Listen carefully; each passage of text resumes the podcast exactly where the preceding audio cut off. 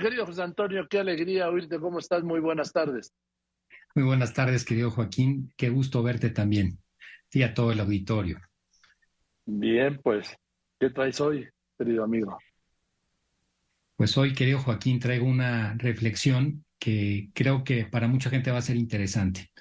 Fíjate cómo pensamos y se dice normalmente que estamos en la época de la conexión. Todos estamos conectados, aparentemente, por las redes sociales, porque tenemos los medios de comunicación, porque tenemos eh, una serie de mecanismos, ¿no? los celulares mismos, que nos permiten estar permanentemente en conexión con los demás.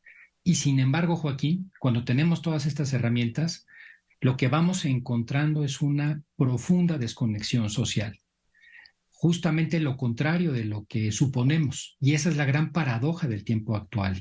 Teniendo tantas cosas para conectarnos, para estar juntos, resulta que cada vez las personas estamos más lejanas, más desconectadas.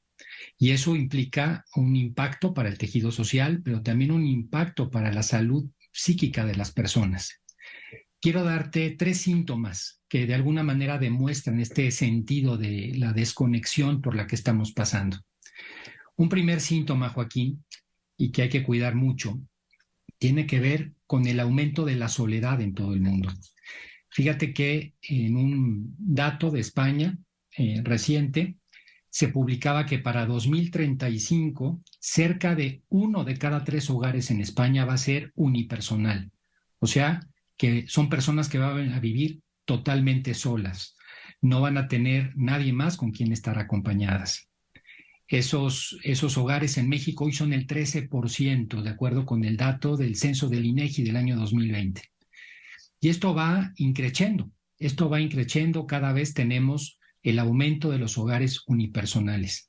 Inclusive vemos cómo en algunos casos eh, las mascotas a nivel social han tomado un papel tan relevante, Joaquín, porque se han convertido en la compañía de muchos.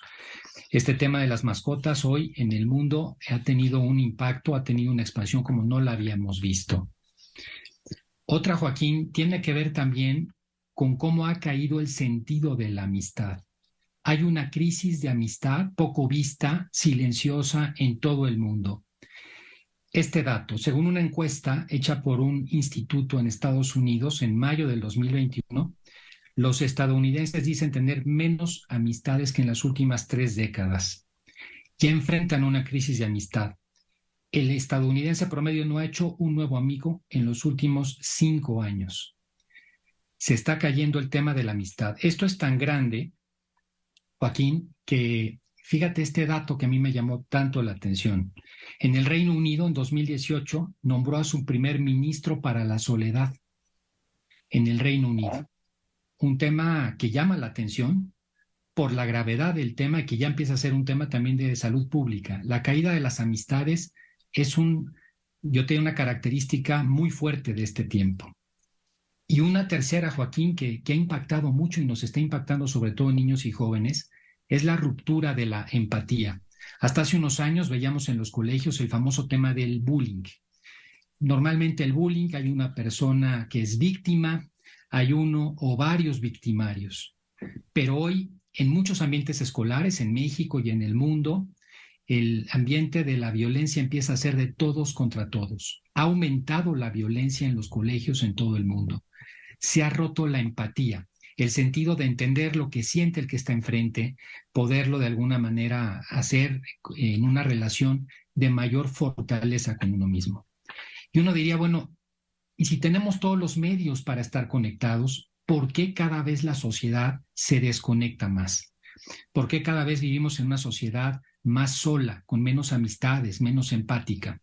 Y eso tiene que ver con distintos factores, Joaquín, pero algunos que me parecen muy importantes tienen que ver con la pérdida de identidad. Hay una crisis de identidad muy fuerte en el mundo a raíz, sin quererlo, es una, digamos, como un efecto secundario de la globalización.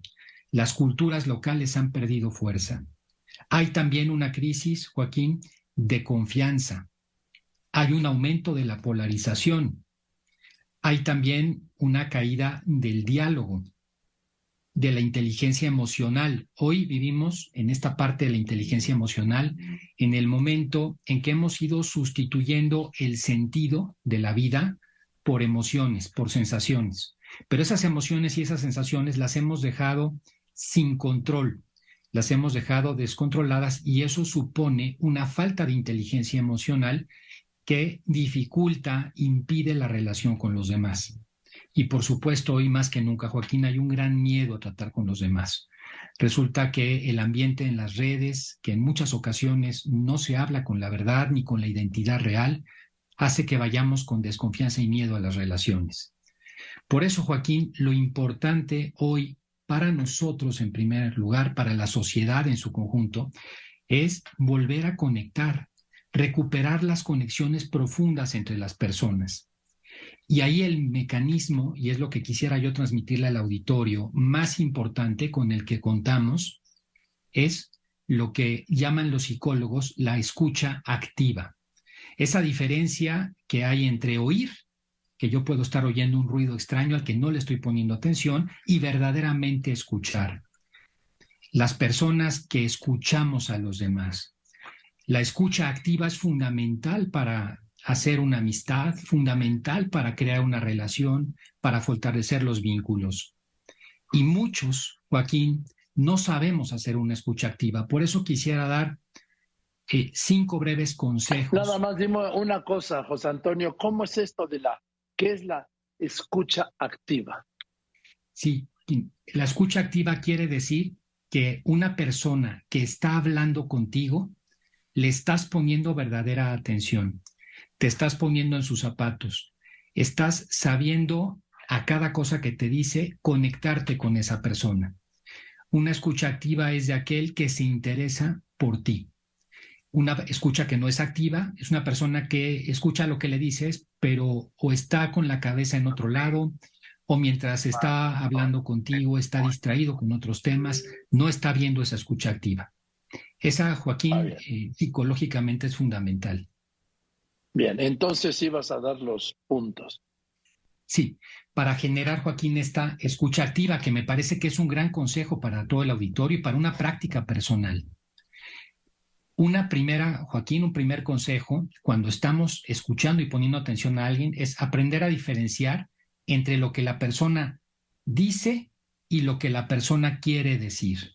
Muchas veces decimos las palabras, Joaquín, pero no es lo mismo decir una palabra como decir, oye, qué mal día he tenido, como decir, qué pésimo día he tenido, me siento muy mal. El, la emoción, el sentimiento que hay detrás de uno y de otro es distinto. Aprender a leer eso para conectar con los otros es muy importante, Joaquín.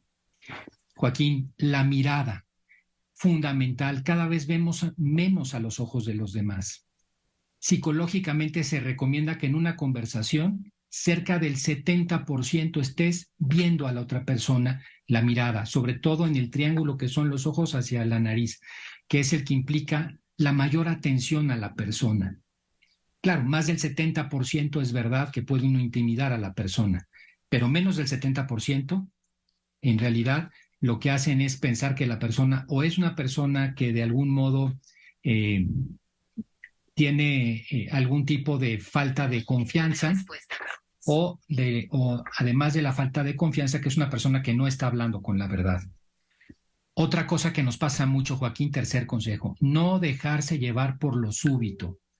Es muy común que está hablando una persona, te está dando una historia, te está platicando y de repente surge algo que se te ocurrió. Te está contando una historia, una persona, vas en, por ejemplo, en el coche, está preocupada y de repente le dice, oye, ¿ya viste eso que está por allá?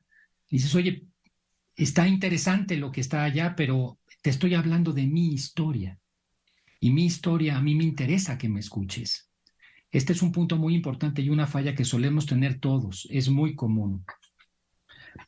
Otra de las cosas, Joaquín, y quiero yo que es la más importante, la grandísima carencia que tenemos mucho, es que cuando nos hablan de sus historias, cuando nos hablan las personas de sus problemas, nosotros normalmente le damos la vuelta diciendo, a mí también me ha pasado lo mismo. Yo creo que también porque a mí me ocurrió esto.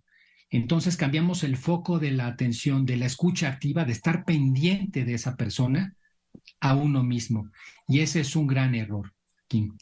Y finalmente, una de las cosas es el estar pendiente de las emociones, imitarlas, saber asentir cuando la otra persona dice algo que le importa, saber estar preocupados por esa persona cuando esa persona algo le molesta, en algo no está. Este es un tema hoy fundamental.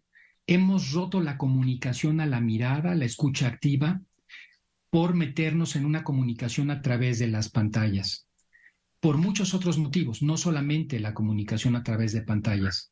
Pero lo que queda claro es que vivimos hoy, Joaquín, curiosamente en la sociedad de la desconexión, la sociedad a la que le urge, le urge conectarse. Cierro con una reflexión este punto, Joaquín. Recordar que la grandeza de una persona no se mide por lo que tiene, se mide realmente por lo que da. Ahí está la grandeza. Y la escucha activa es entregar el tiempo, entregar la atención, estar pendiente de quien tengo enfrente. Eso construye los vínculos hoy tan necesitado el tejido social y nosotros, Joaquín, porque nosotros sin relaciones profundas tenemos un tema también de soledad muy importante. Gracias, querido José Antonio, te abrazo con cariño, ya hice mis apuntes como siempre y nos vemos el próximo martes. Es el doctor José Antonio Lozano Díaz, presidente de la Junta de Gobierno de la Universidad Panamericana y del IPADE.